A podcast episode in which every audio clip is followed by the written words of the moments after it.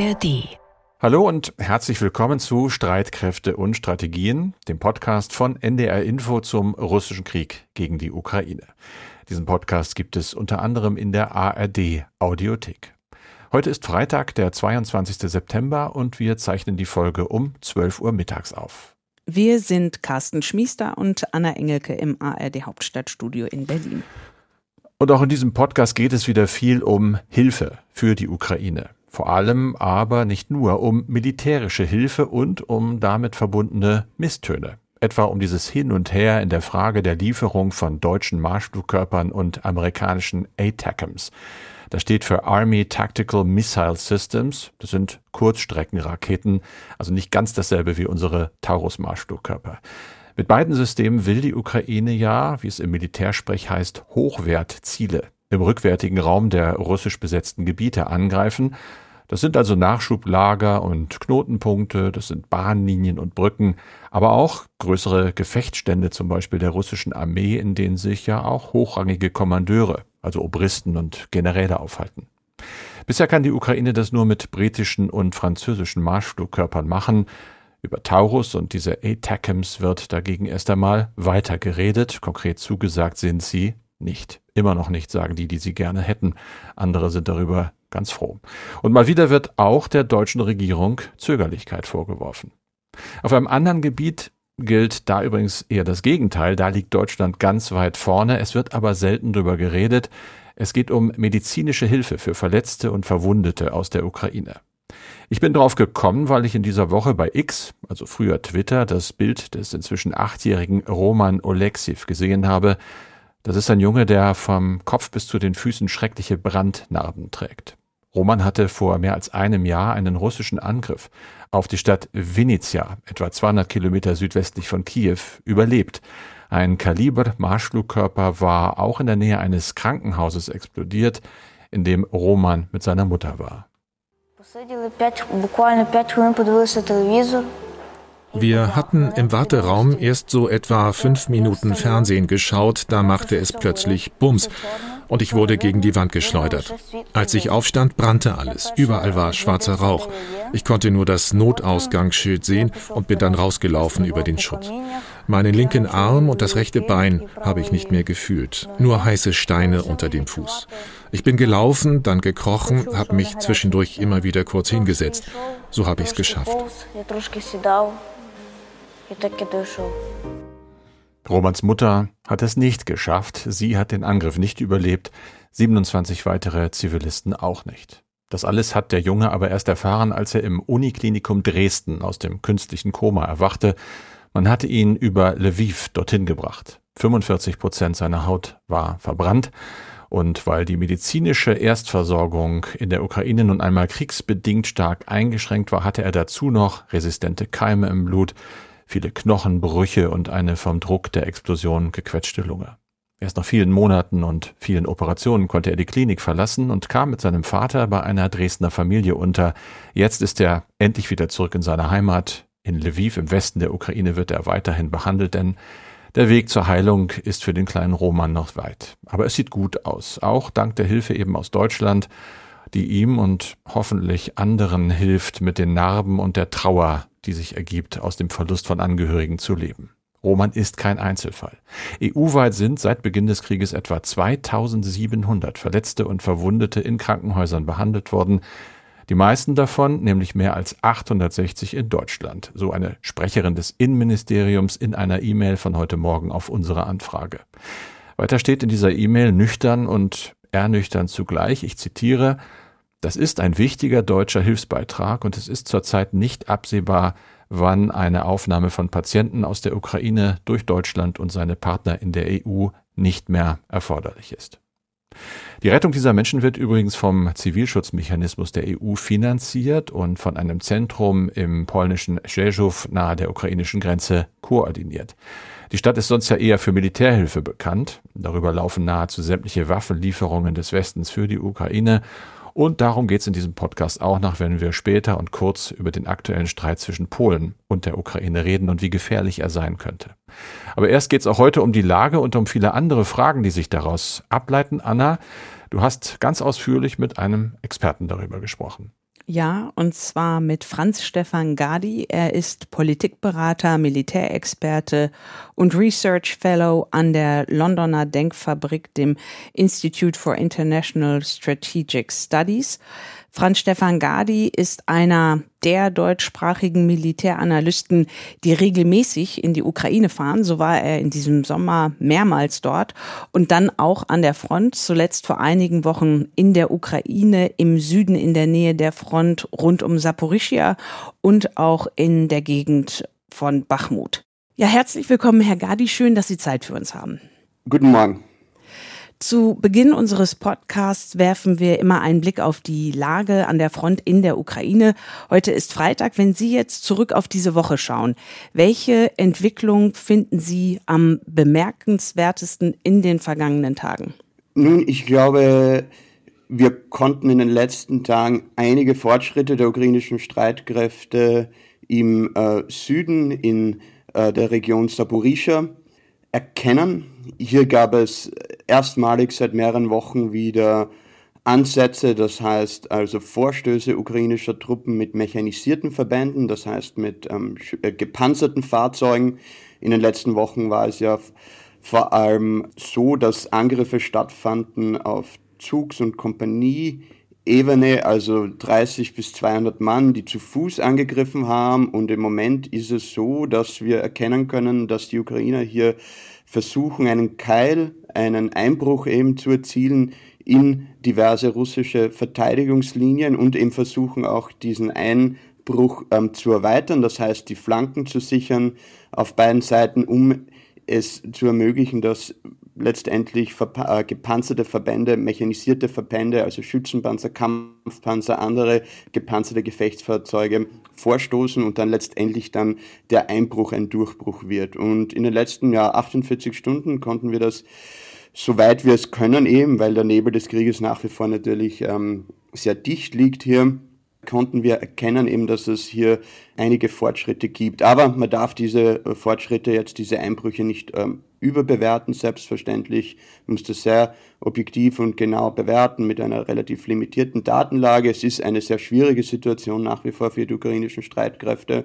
Aber das, glaube ich, war in dieser Woche vielleicht auf taktischer Ebene ja, einer der wichtigsten Ereignisse, die ich feststellen konnte. Sie haben vor kurzem auf X ein Video gepostet, auf dem westliche Panzer vom Typ Marder und Striker zu sehen waren, und zwar offenbar hinter der ersten russischen Verteidigungslinie, der sogenannten Sorowikin-Linie.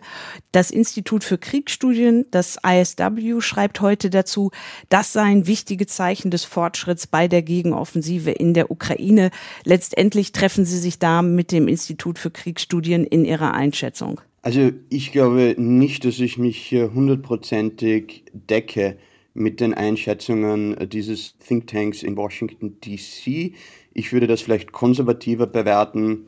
Letztendlich ist es auch so, wenn Sie sich diese genaue Aussendung des Instituts für Kriegsforschung oder Studien also ansehen, dann, dann merken Sie erstens einmal, also dass äh, sich hier nicht um die allerletzte Verteidigungslinie, wie das ISW es sagt, handelt, Zweitens ist es so, dass wir nicht wissen, was zusätzliche Reserven auf ukrainischer Seite vorhanden sind, um diesen Einbruch dann wirklich auch zu erweitern. Ich würde sagen, es ist ein äh, bemerkenswerter Fortschritt, ob es ein entscheidender Fortschritt ist oder ob dieser Einbruch dann letztendlich wirklich zu einem großräumigen Durchbruch führt. Ja, das ist schwer im Moment erkennbar. Von dem, was wir hören, auch von der Front selbst, ist es so, dass die Kämpfe sehr hart sind, sehr blutig, äh, russische Gegenattacken auch stattfinden und äh, dass die ukrainischen Streitkräfte nach wie vor noch nicht ihre Flanken hier gesichert haben.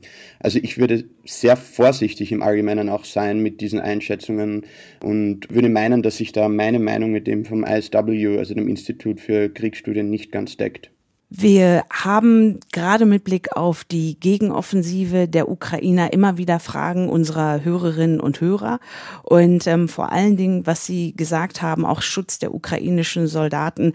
Da fragt unser Hörer Kai Strattmann aus Hermannsburg, warum taucht in keiner mir bekannten Diskussion das Thema Kampfhubschrauber und dann schreibt er Tiger oder Apache auf. Ähm, unser Hörer hält diese Unterstützung gerade in Bezug auf die Lufthoheit und die Unterstützung Unterstützung der Landstreitkräfte für elementar? Nun, das ist eine sehr interessante Frage und ich glaube, die einfache Antwort ist, weil keine der beiden Seiten, weder die russischen Streitkräfte noch die ukrainischen Streitkräfte, Lufthoheit in diesem Krieg haben. Also sie können nicht wirklich uneingeschränkten Luftraum nützen.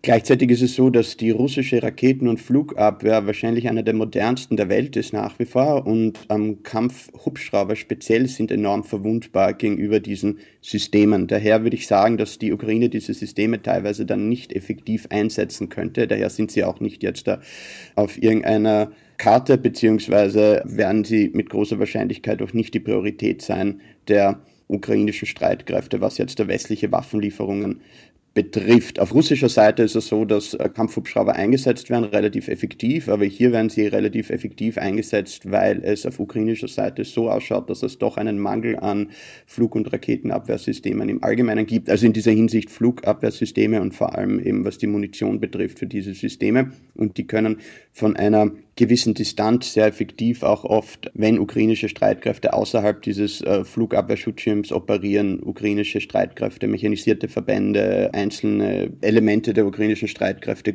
sehr gut äh, bekämpfen. Ja. Und dann gibt's noch eine Frage unseres Hörers Ulrich Schön. Geht's auch wieder um, um Schutz aus der Luft?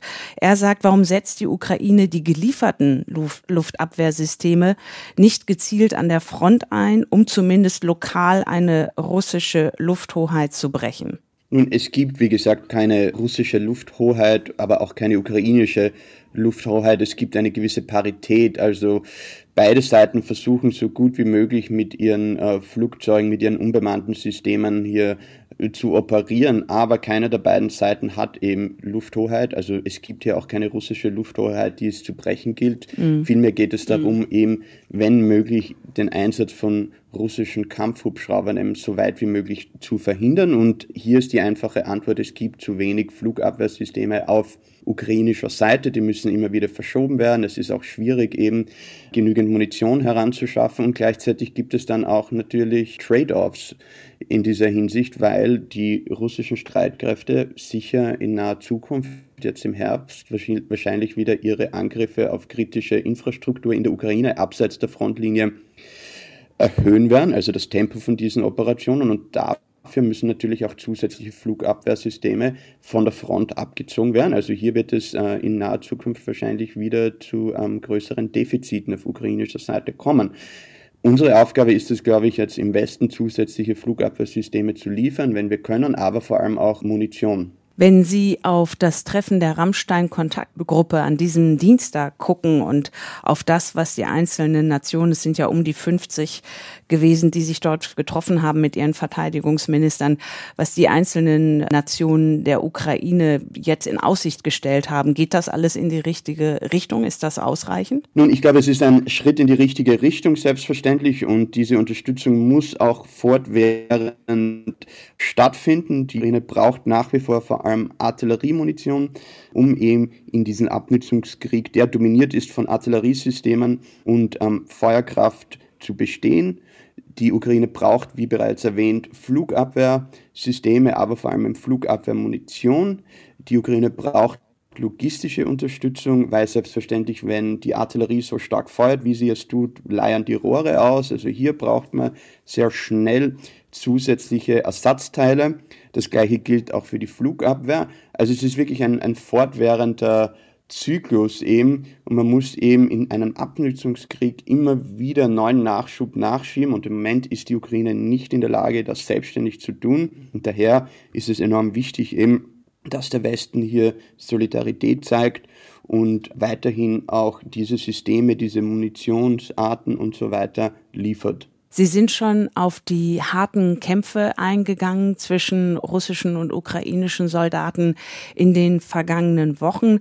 Soweit man das im Nebel des Krieges sagen kann, wie ist es um die Kampfeskraft der russischen Truppen bestellt? Also ich glaube, wie Sie bereits erwähnt haben, wir haben natürlich hier mit einer sehr limitierten Datenlage umzugehen, was den Zustand der russischen Truppen im Allgemeinen betrifft.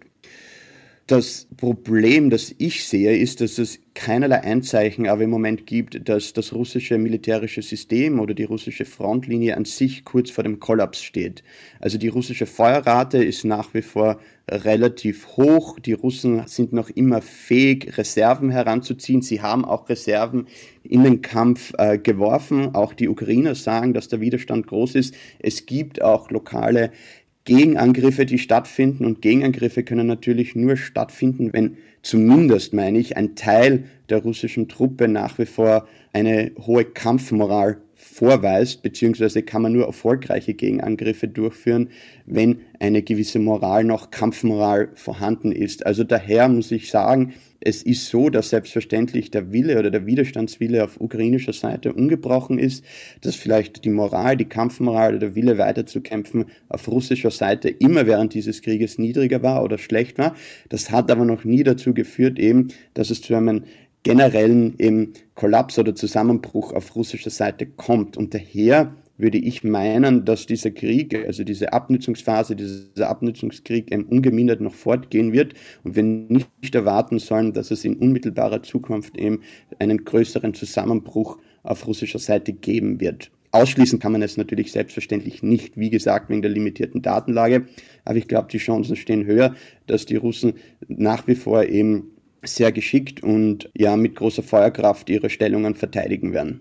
Sie haben sich vor gut zwei Wochen recht besorgt zu der Frage geäußert, über wie viele Soldaten die Ukraine wohl noch verfügt. Und das sind ja Informationen, über die die politische und militärische Führung in Kiew üblicherweise wirklich gar nichts rauslässt. Ist ähm, für Sie die Frage nach der ukrainischen Soldatenreserve eine der wichtigsten, wenn man auf diesen Krieg schaut? Es ist ein Faktor, aber selbstverständlich ein sehr wichtiger Faktor. Aber wissen Sie, Sie sprechen hier einen guten Punkt an und das, da, da geht es viel mehr darum, wie man wirklich also die Kampfkraft beziehungsweise die Einsatzfähigkeit der ukrainischen Streitkräfte analysiert oder woher wissen wir eigentlich, was wir wissen über diesen Krieg? Und hier muss man sagen, also selbst in Regierungskreisen und selbst auch, wenn man sich äh, diverse Operationen anschaut, die durchgeführt werden, um Daten zu erheben von anderen ja, Regierungsorganisationen, die hier zuständig sind für derartiges Datensammeln, ist es so, dass eine Sache jene Organisationen, aber auch eben unter Anführungszeichen Insider nicht haben, das sind äh, direkte Informationen von der Front beziehungsweise mit eigenen Augen zu erleben, was wirklich an der Front passiert. Ich glaube, es ist oft so ein Trugschluss dadurch, dass wir so viele ja, Videos bekommen und ähm, ja, also sehr viele Amateure haben, die eben Satellitenbilder analysieren, alles äh, extrem wichtige Dinge und sehr viel gutes Material, das da produziert wird. Aber letztendlich gibt es eine ganz kleine limitierte Anzahl an Leuten, die wirklich direkt an der Front sind, die wirklich direkt mit den ukrainischen Soldaten sprechen, die wirklich Operationen auch observieren können. Kurz gesagt, was es mangelt an diesem Krieg, ist wirklich westliche Militär beobachtet an der Front direkt mit eigenen Augen und sehen können, wie die ukrainischen Streitkräfte operieren. Beziehungsweise da gehe ich genau auf die Frage ein, wie die Moral ist unter den ukrainischen Soldaten, wie sie eben taktisch agieren, weil also man hat nur einen limitierten Einblick, wenn man sich einzelne Videos anschaut oder eben einfach nur chattet auch, weil viele Leute ja sprechen dann mit Leuten an der Front hin und her und die schicken Bilder und dann gibt es ein paar Austausche, aber so, aber man muss das wirklich selbst erleben und das ist auch einer der Gründe, warum ich und meine Kollegen immer wieder dort sind vor Ort, weil für mich gibt es einfach keinen Ersatz für derartige Beobachtungen. Und das Problem ist nämlich, wenn man nicht geschultes Personal vor Ort hat, die diese Operationen wirklich wirklich observieren können und auch mit einem geschulten Auge dokumentieren können, dann bleibt sehr viel, wie man sagen würde im Englischen, lost in translation. Ja? Mhm. Und das sieht man auch sehr. Und da kommen dann auch diese ganzen falschen Einschätzungen oft zustande oder Missverständnisse vor allem. Ich würde gar nicht sagen falsche Einschätzungen, aber Missverständnisse, ob es jetzt da ist zwischen Washington und äh, Kiew, was eben die Effektivität von äh, einzelnen NATO-Trainingseinheiten und so weiter betrifft, aber auch grundsätzliche Einschätzungen eben über diesen Krieg. Und ich glaube, einen großen Fehler, den wir vielleicht gemacht haben auf westlicher Seite, ist nicht systematischer versuchen zu dokumentieren, wie die Ukraine wirklich diesen Kampf kämpft und diesen Kampf dann auch so zu unterstützen und nicht versuchen, die ukrainischen Streitkräfte so zu verändern, dass quasi aus ihnen eine NATO-Streitkraft wird. Und es ist unumgänglich meiner Meinung nach, dass man dort vor Ort ist. Alles andere ist eigentlich sekundär. Und es ist auch dann oft extrem schwierig, wenn man vor Ort ist, dann zu erkennen, was wirklich passiert. Aber immer wenn wir dort sind, haben wir neue Erkenntnisse, sehen wir auch den Status der Truppen. Und ja, Reserven sind äh, ein Teil von dieser Thematik, aber es ist natürlich ganz was anderes eben, wenn man sagt, okay, es gibt Reserveeinheiten, die motiviert sind, es gibt Reserveeinheiten, die nicht motiviert sind, es gibt Reserveeinheiten, die ausgebildet sind, die nicht gut ausgebildet sind und so weiter. Und das kann man wirklich nur vor Ort evaluieren. Auch eben, was jetzt also die Führung eben dieser Truppen betrifft, wie Offiziere mit ihren Leuten umgehen, mit ihren Soldatinnen und Soldaten und so weiter. Also für mich ist das eigentlich das äh, Um und Auf und da spielen die Reserven eine Rolle. Sie sind aber ein Faktor von vielen anderen Faktoren und diese anderen Faktoren kann man oft wirklich nur erkennen, wenn man direkt vor Ort ist. Herr Gadi, Sie waren ja auch diesen Sommer mehrfach in der Ukraine und wir sind auch froh, dass wir miteinander sprechen können.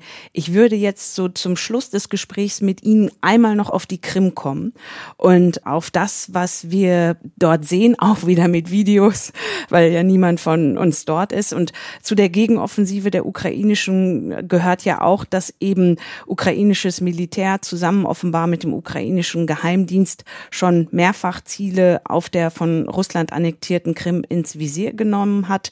Jetzt am Donnerstag haben offenbar ukrainische Kräfte eine Serie von Drohnen- und Raketenangriffen auf den russischen Luftwaffenstützpunkt in der Nähe der Stadt Saki vorgenommen. Das ist ja etwa 60 Kilometer von Sevastopol entfernt und möglicherweise sind dadurch russische Flugzeuge beschädigt worden. Und vergangene Woche war es ja so, dass ukrainische Kräfte offenbar ein U-Boot beschädigt haben, was in einem Trockendock war, ein russisches russisches und dann noch ein russisches Landungsboot. Wie wesentlich ist dieser Teil der ukrainischen Offensive, diese Angriffe auf die Krim? Nun, diese Angriffe, diese Präzisionsangriffe im Hinterland sind selbstverständlich wichtig und ähm, wir müssen auch im Westen diese Art der Angriffe weiterhin ermöglichen. Also wir müssen weiterhin Marschflugkörper, soweit wir es können, auch liefern, derartige Munitionsarten, aber auch unterstützen, was die Aufklärung teilweise betrifft. Das machen wir ja auch. Und der Grund hierfür liegt einfach darin, dass man dadurch den Druck auf die russischen Streitkräfte weiterhin aufrechterhält. Das ist enorm wichtig, eben weil dadurch Reserven gebunden werden. Es wird dadurch die Kampfkraft geschwächt. an der Front selbstverständlich auch. Aber ich glaube, man muss die Illusion sich vielleicht nehmen, zu glauben, dass derartige Angriffe letztendlich kriegsentscheidend sein können, beziehungsweise dass eben durch derartige Angriffe oder Lieferung von zusätzlichen Waffensystemen mit größerer Reichweite oder größerer Sprengkraft es hier wirklich also kriegsentscheidende Wendungen geben wird. Die Schlacht an sich, ja, im Süden der Ukraine beziehungsweise um die Krim wird an der Frontlinie beziehungsweise hier jetzt an den russischen Verteidigungslinien nicht entschieden werden, aber dort in die entscheidende Phase gehen. Und solange es hier keine größeren Durchbrüche gibt, ist das, was im Hinterland betrifft, selbstverständlich wichtig und schwächt auch die russischen Streitkräfte an der Frontlinie. Es kann aber nicht einen Durchbruch ersetzen. Und in dieser Hinsicht müssen wir das immer im größeren Kontext sehen, derartige Angriffe. Sie sind natürlich medial sehr gut auszuschlachten und es handelt sich auch hier um das erste russische U-Boot, das zerstört wurde in einer Kriegshandlung nach 1945 und das sind wirklich also einige der fortgeschrittensten, also auf technologischer Ebene U-Boote innerhalb der russischen Kriegsmarine, also das eine Modell, das hier beschädigt wurde. Das will ich auch jetzt nicht kleinreden, aber man muss sagen, dass es nicht großräumige Durchbrüche ersetzen kann. Also der Krieg wird nicht gewonnen durch diese Präzisionsschläge. Das möchte ich hier klar festhalten. Und wenn dann der amerikanische Präsident Biden Zelensky bei seinem Besuch im Weißen Haus am Donnerstagabend zwar Zusagen macht über ein Waffenpaket, aber jetzt ohne ballistische Raketen vom Typ Attackams, dann ist das letztendlich aus Ihrer Sicht okay so nach dem Motto kann man machen, weil es eben so wichtig ist, dass die ukrainischen Truppen an der Front rund um Saporischia und auch an anderen Stellen durchkommen und nicht so sehr, dass sie dann jetzt mit amerikanischen Raketen oder den deutschen Marschflugkörpern vom Typ Taurus ausgestattet sind? Selbstverständlich ist es so, dass äh, diese Art von Waffensystemen nützlich sein könnten. Ob sie die Priorität sind, nun, das muss wirklich das ukrainische Militär, das müssen die ukrainischen Streitkräfte bewerten. Aber ich glaube, die Antwort langfristig kann nicht daraus bestehen, immer wieder neue Waffensysteme in den Kampf zu werfen. Aus rein logistischer Perspektive ist es einfach irgendwann einmal unmöglich, derartige viele Systeme effektiv im Feld aufrechtzuerhalten, beziehungsweise stetig eben Ressourcen abzuziehen um diese neuen Systeme zu bedienen, um eben diese Systeme auch dann effektiv auch einzusetzen. Vielmehr geht es darum, dass wir einen langfristigen, nachhaltigen Ansatz finden müssen, im Westen die Ukraine zu unterstützen. Und hier gibt es eben gewisse Prioritäten, eben gewisse Prioritätslisten. Die Nummer eins Priorität ist nach wie vor Artillerie. Nummer zwei ist nach wie vor eben Flugabwehrsysteme. Dann ist es die logistische Unterstützung im Allgemeinen, also ich möchte das Narrativ, auch das mediale Narrativ vielleicht ein bisschen weglenken, immer von dieser Obsession mit einzelnen Systemen, die dann vielleicht irgendwann einmal der Gamechanger sein könnten, also diese kriegsentscheidende neue Waffe, die wird es nicht geben. Es geht vielmehr darum, das, was vorhanden ist, effektiver vielleicht einzusetzen, aufrechtzuerhalten, die Kampfkraft eben, beziehungsweise technisch eben diese Systeme so weit zu warten, dass sie eben eingesetzt werden können, fortwährend und eben auch zu sehen, wie können wir langfristig einen Ansatz finden, also die Ukraine zu unterstützen. Im Moment, jetzt ist der Zeitpunkt für 2024 schon nachzudenken, für potenzielle zukünftige Offensiven, hier jetzt eben im Bereich Training, im Bereich Nachrüstung, Ausrüstung, die Systeme zu liefern, die vielleicht einen Unterschied machen können 2024, beziehungsweise die eben den Druck auf russischer Seite so erhöhen, dass es vielleicht früher oder später doch ein Einlinken gibt auf russischer Seite, wo sie sagen, okay, die Kosten sind zu hoch, dass wir diesen Krieg Krieg fortführen, dass wir dann letztendlich doch irgendeine Art Verhandlungslösung anstreben und das eines eben vielleicht der Kriegsziele für 2024 sein wird, auf ukrainischer Seite den Druck derartig zu erhöhen, eben, dass es auf russischer Seite eingesehen wird, dass dieser Krieg es nicht mehr wert ist, weiter zu kämpfen. Ob das gelingen wird, kann ich natürlich nicht sagen. Wir haben auch hier wenig Daten, was zum Beispiel die relative Abnutzungsrate zwischen Russland und der Ukraine betrifft, also welche Seite verliert proportional mehr an Menschen und Kriegsmaterial. Das ist natürlich ein enorm wichtiger Faktor in einem Abnutzungskrieg und daher ist auch jetzt unser Fokus auf geografische Geländegewinne oft vielleicht ein bisschen einseitig, beziehungsweise teilt es uns nur einen Teil dieser Geschichte mit oder des Kriegsverlaufes mit, weil wir eben jetzt diese relativen Abnutzungsraten schwer nur eruieren können und das wird letztendlich einer der entscheidenden Faktoren sein. Ja. Herr Gadi, Drohnen spielen in diesem Krieg eine sehr wichtige Rolle. Sie haben es gesagt, es gibt nicht die Wunderwaffe, die Allzweckwaffe, aber Drohnen zum Überwachen und zum Angreifen sind sehr wichtig.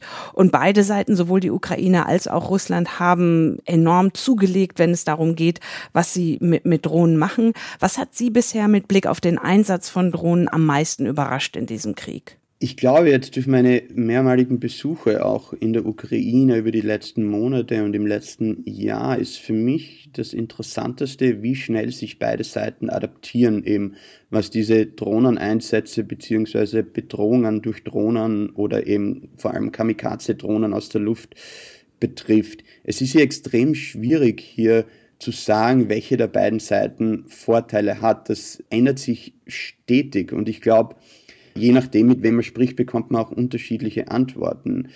Was ich oft erkenne ist, also vor allem äh, will man sagen, dass auf ukrainischer Seite hier die Ukrainer Vorteile haben und so weiter, weil sie eben innovativer sind, weil sie eben technisch vielleicht fortgeschrittener teilweise sind, weil es hier eine, weiß nicht, Start-up-Kultur gibt, weil ähm, letztendlich ja mehr Innovationskraft herrscht und die russischen Streitkräfte wirklich am Anfang dieses Krieges auch diese Drohnenevolution im Allgemeinen ein bisschen verschlafen haben.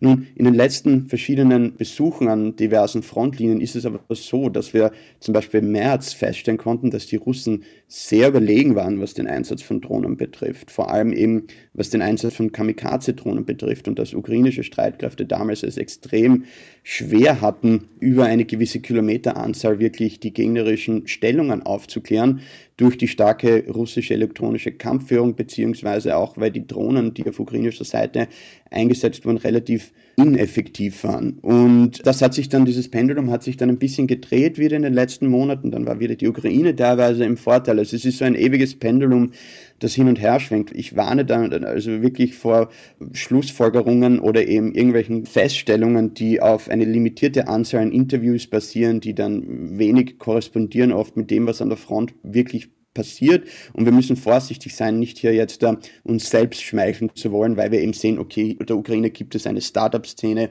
in der Ukraine eben gibt es viel Innovationskraft und hier wird sehr viel und schnell adaptiert. Das Hauptproblem, was ich immer sehe bei diesen militärischen Einsätzen oder wie man eben das dann umsetzt, ja, diese Innovationskraft auf die militärische Ebene ist oft ein Problem mit der Skalierbarkeit. Das heißt, kann man langfristig und im großen Maße diese Drohnen dann einsetzen, um einen Unterschied zu machen.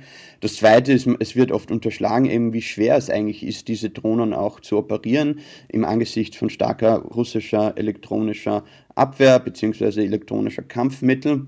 Und ähm, als drittens möchte ich halt dann auch sagen, äh, wir, wir leiden auch teilweise unter einem Selection Bias. Wenn ich jetzt äh, mit Vertretern europäischer oder amerikanischer Rüstungsindustrien rede, die natürlich auch dort ähm, ihre Drohnensysteme anpreisen wollen, beziehungsweise auch autonomere Systeme, Kamikaze-Drohnen und so weiter an den Mann bringen wollen und, oder an die Frau bringen wollen, ist es so, dass die natürlich dann einem erzählen, okay, das und jenes, also sie haben dann irgendwelche taktischen Vignetten, die sie dann zeigen können und sagen, ja, unsere Drohne ist da zum Einsatz gekommen, das ist passiert, das haben wir gemacht und das zeugt eben von der ukrainischen Innovationskraft oder der Qualität von unseren Systemen. Mein, meine Frage ist immer, wie systematisch ist dieser Ansatz? Können Sie das skalieren? Haben Sie einfaktoriert eben, was die russische Reaktion darauf sein wird und so weiter? Also ich will damit sagen, für mich war das Interessanteste einfach dieses Pendulum, das schwingt, dann eben, dass die Debatte manchmal vielleicht ein bisschen zu einseitig geführt wird und eben, dass man gleichzeitig eben auch wirklich sagen muss, diese Situation, was die Drohnen betrifft, ein wichtiger Faktor ist in diesem Krieg und natürlich Unterstützung auch jetzt zum Beispiel mit Starlink und so weiter, die Kriegsführung dort transformiert hat. Aber es bleibt nach wie vor ein artilleriedominierter Krieg. Die Feuerkraft, die zum Beispiel durch Drohnen kommt, auf das Schlachtfeld kann das nie ersetzen. Daher ist ein wichtigeres Element für mich auch ähm, zwischen jetzt der Aufklärungsdrohnen und Drohnen, die dann auch Ziele bekämpfen können, es sind selbstverständlich die Aufklärungsdrohnen, die hier in, einer Effektorkette, also in einem Zielzyklus eingebettet sind, um effektiver den Artillerieeinsatz auch zu gestalten. Aber ich glaube, ja, man muss hier vorsichtig sein mit, mit voreiligen Schlussfolgerungen auch, was die Drohnendebatte betrifft. Und vor allem möchte ich wieder unterstreichen, es wird nicht diese einzelne Drohne geben, die dann kriegsentscheidend sein wird. Kamikaze-Drohnen sind enorm wichtig. Hier muss ich sagen, im Moment hat Russland einen klaren Vorteil, auch was diese Kamikaze-Drohnen betrifft. Vielen Dank, Herr Gadi. Wir versuchen vorsichtig zu bleiben und immer alle Seiten anzugucken und deshalb ein ganz besonderes, dickes Dankeschön, dass Sie heute sich so viel Zeit genommen haben. Und wir bleiben in der Ukraine und gucken auch auf den Nachbarn Polen, denn zwischen den beiden Regierungen gibt es Streit ausgerechnet, muss man sagen, zwischen der Ukraine und Polen. Denn Polen ist ja wirklich das Land, das als Nachbar der Ukraine bisher so viel geholfen hat. Und über das enorme Ausmaß der polnischen Unterstützung für die Ukraine haben wir ja gerade erst vor einer Woche in diesem Podcast ausführlich gesprochen. Und zwar mit unserem ARD-Kollegen in Warschau, Martin Adam. Und bei dem Streit jetzt zwischen Warschau und Kiew, der so vor zwei Tagen ungefähr ist, eskaliert ist. Da geht es um Getreidetransporte und Waffenhilfe. Und was jetzt das eine mit dem anderen zu tun hat, das erklärst du uns, Carsten. Ja, ich versuch's mal. Man könnte sagen, beides sind in gewissem Sinne Mittel. Getreide natürlich Nahrungsmittel und Waffenlieferungen jetzt, zumindest aus polnischer Sicht, so etwas wie ein Druckmittel. Der Hintergrund der ganzen Geschichte ist der, weil ja der ukrainische Getreideexport über die von Russland blockierten Schwarzmeerhäfen extrem eingeschränkt ist, versuchte und versucht die Ukraine Getreide über den Landweg zu exportieren. Dabei ist es aber wohl oft in den angrenzenden Nachbarländern gleich sozusagen hängen geblieben, ist dort auf den Märkten gelandet, hat für ein Überangebot gesorgt und damit natürlich auch für fallende Preise und für entsprechende Frustration und Wut bei den betroffenen Bauern. Nun hat die EU reagiert, um die Märkte zu stabilisieren. Es gab Exportbeschränkungen für ukrainisches Getreide, aber die sind vor einer Woche wieder aufgehoben worden. Nur Polen, wie zum Beispiel auch die Slowakei und Ungarn, halten einfach an diesen Importbeschränkungen fest und darauf äh, hat Kiew wiederum sehr erbost reagiert. Der Ton wurde immer rauer. Zelensky, der ukrainische Präsident, hat ja in der UN-Generaldebatte am Dienstag dieser Woche von Freunden in Europa gesprochen, die Zitat ein politisches Theater der Solidarität aufführen und einen Thriller aus dem Getreide machen. Das kam wiederum in Warschau nicht gut an. Jetzt will Warschau nur noch bestehende Verträge über Militärhilfe erfüllen. Es heißt da wörtlich, im Zusammenhang mit Fragen zu Waffenlieferungen möchte ich Ihnen mitteilen, dass Polen nur zuvor vereinbarte Lieferungen von Munition und Rüstungsgütern ausführt, einschließlich derjenigen, die sich aus unterzeichneten Verträgen ergeben. Das hat der Regierungssprecher Müller am Donnerstag erklärt. Dazu gehört aber auch ein großer Vertrag zum Beispiel über die Lieferung von Kanonenhaubitzen vom Typ Krab. Also da wird nicht alles sofort auf Null gedreht, aber die Stimmung ist schon relativ abgekühlt. Regierungschef Morawiecki hat äh, dann noch mit einer Äußerung über Waffenlieferungen an Kiew für weitere Spekulationen gesorgt. In der Woche sagte er in einem Fernsehsender auf die Frage, ob Polen die Ukraine weiter mit Waffen und humanitärer Hilfe unterstützen werde, noch ein Zitat, wir liefern schon gar keine Rüstungsgüter mehr an die Ukraine, sondern rüsten uns selbst mit den modernsten Waffen aus. Die eigenen Streitkräfte sollten so modernisiert werden, dass Polen über eine der stärksten Landarmeen Europas verfügen werde, hat äh, Morawiecki dann erklärt. Und dann hat sich auch noch Polens Staatsoberhaupt zu Wort gemeldet, Andrzej Duda, und er hat die Sache nochmal verschärft. Es gibt doch das Sprichwort, der Ertrinkende klammert sich an jeden Strohhalm. Das passt ein bisschen zur Situation zwischen Polen und der Ukraine. Soll man sich davor schützen, dass uns der Ertrinkende Schaden zufügt? Selbstverständlich soll man. Denn wenn der Ertrinkende uns mit in die Tiefe reißt, wird er gar keine Hilfe bekommen die Ukraine mit einem Ertrinkenden zu vergleichen, das ist schon hart. Also mhm. vor allem, wenn man sich überlegt, dass das ja vom polnischen Staatspräsidenten kommt, von Andrzej Duda. Und Duda gehört ja wie der polnische Premier Morawiecki, der in Warschau regierenden Peace-Partei an. Inwieweit haben denn jetzt diese schrillen Töne auch was mit der Parlamentswahl in Polen zu tun, die ja am 15. Oktober stattfindet? Ja, ich glaube, das ist sozusagen der ausschlaggebende Faktor nach allem, was wir hören. Die Nerven bei Peace liegen doch wohl auch einigermaßen blank, äh, zumal Morawiecki dann ja auch noch damit gedroht hat, weitere ukrainische Agrarprodukte mit Importverboten zu belegen. Das Ganze wohl wirklich, weil jetzt sozusagen die heiße Phase des Wahlkampfes dort ist und dass die nationalkonservative Regierungspartei Peace eben nicht ganz sicher sein kann, ob und wenn ja, mit welchen Partnern sie an der Macht bleibt. Da steht sie durchaus unter Druck, auch von einer noch weiter rechts stehenden Partei und sieht sich offenbar genötigt, kräftig auf die Pauke zu hauen. Es gilt aber dann doch eher wohl als unwahrscheinlich, dass Warschau weiter eskaliert. Es gibt auch Zeichen dafür, denn Duda rudert schon wieder ein bisschen zurück. Jetzt sagt er plötzlich, es gibt einen Aspekt, der vielleicht umstritten ist. Es gab Äußerungen, die man vielleicht anders hätte formulieren können. Wir müssen die Situation beruhigen zum Wohl unserer beiden Länder, Völker und Interessen. Das hat er in einem Fernsehinterview gesagt. Man wolle die Emotionen runterkühlen und einen konstruktiven Zugang finden und den Streit, wenn möglich, hinter sich lassen. Ganz konkret sieht es im Moment wohl so aus, dass die Landwirtschaftsminister beider Länder miteinander reden, gemeinsam nach einem Ausweg aus diesem Getreidestreit suchen.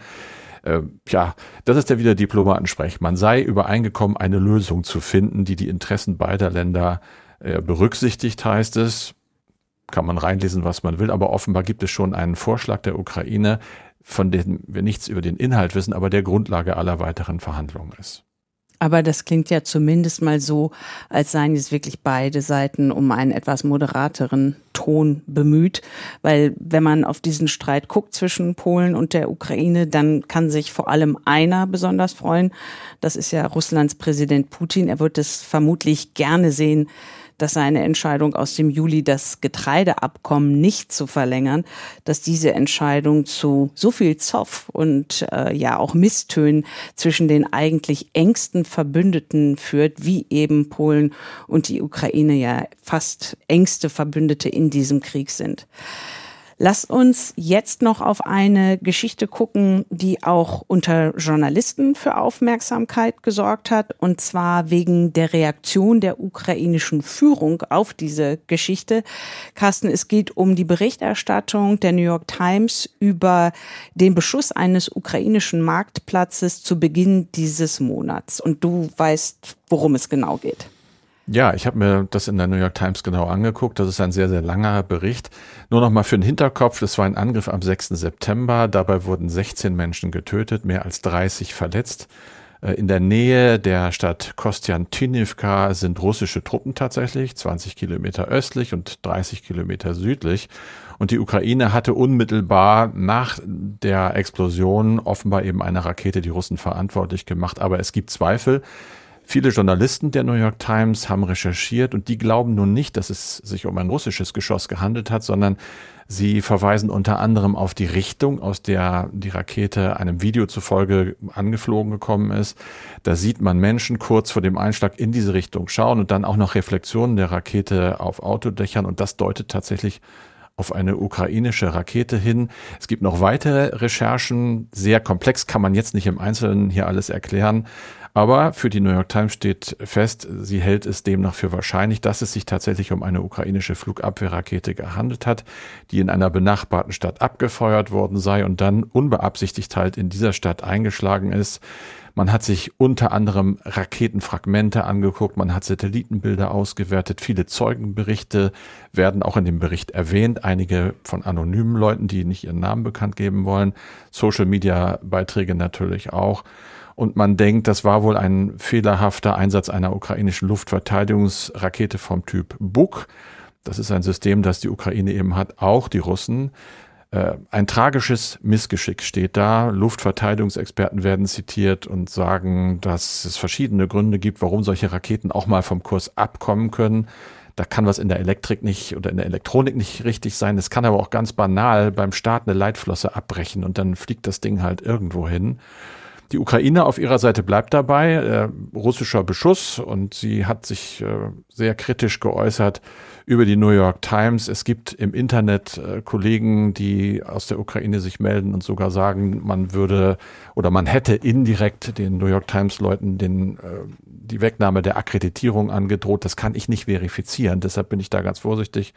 Aber es ist wohl so, dass man da sehr, sehr dünnhäutig reagiert die eine Seite bleibt halt dabei, es waren die Russen. Und ich finde, die New York Times hat, wenn man sich den Artikel durchliest, eine ganze Kette von ziemlich guten Indizien, die eben ihre These stützen. Hm.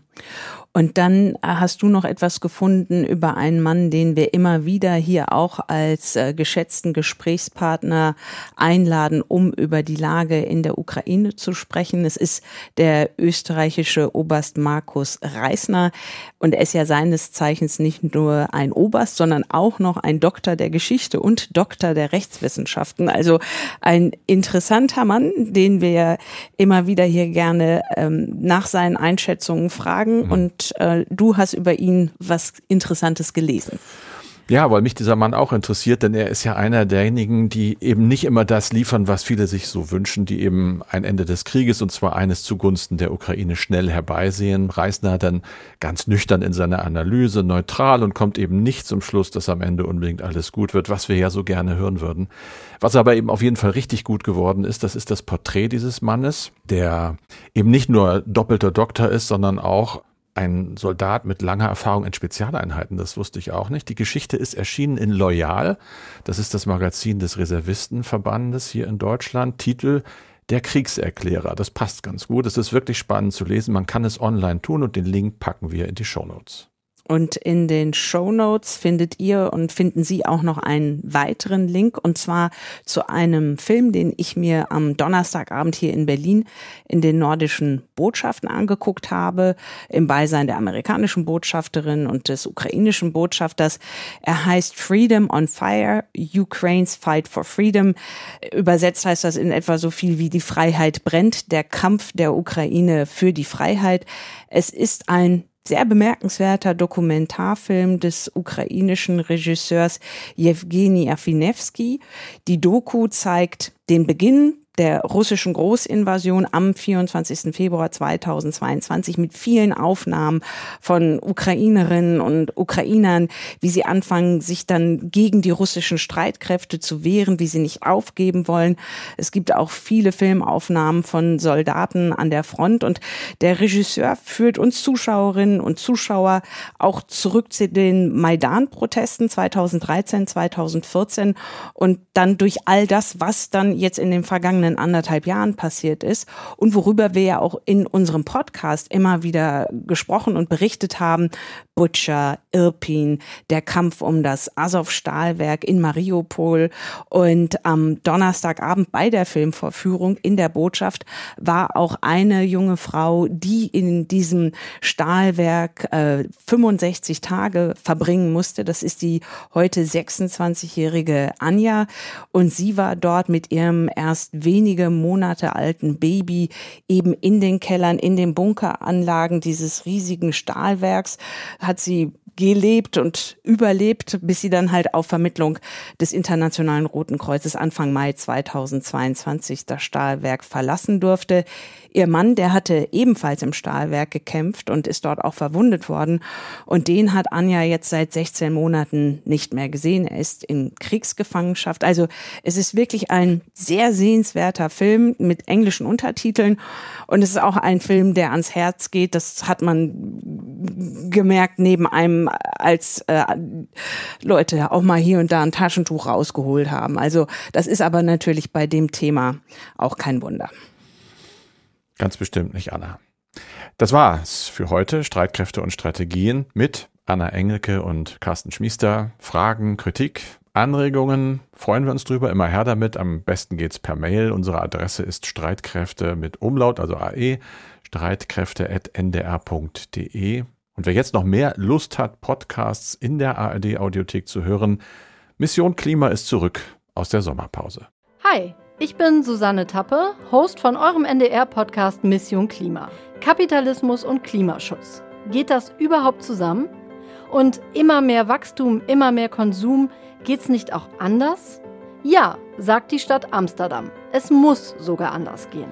Yeah, so the city of Amsterdam has put up the ambition to become a donut city, which basically means Happy People on a Livable Planet. Die Stadt setzt als erste weltweit die sogenannte Donut-Ökonomie um. Und was der klebrige, süße Kringel mit einem guten Leben für uns alle zu tun hat, das erfahrt ihr bei uns, bei Mission Klima. Zu finden ab dem 22. September, wie immer in der ARD Audiothek. NDR Info. Mission Klima. Lösungen für die Krise.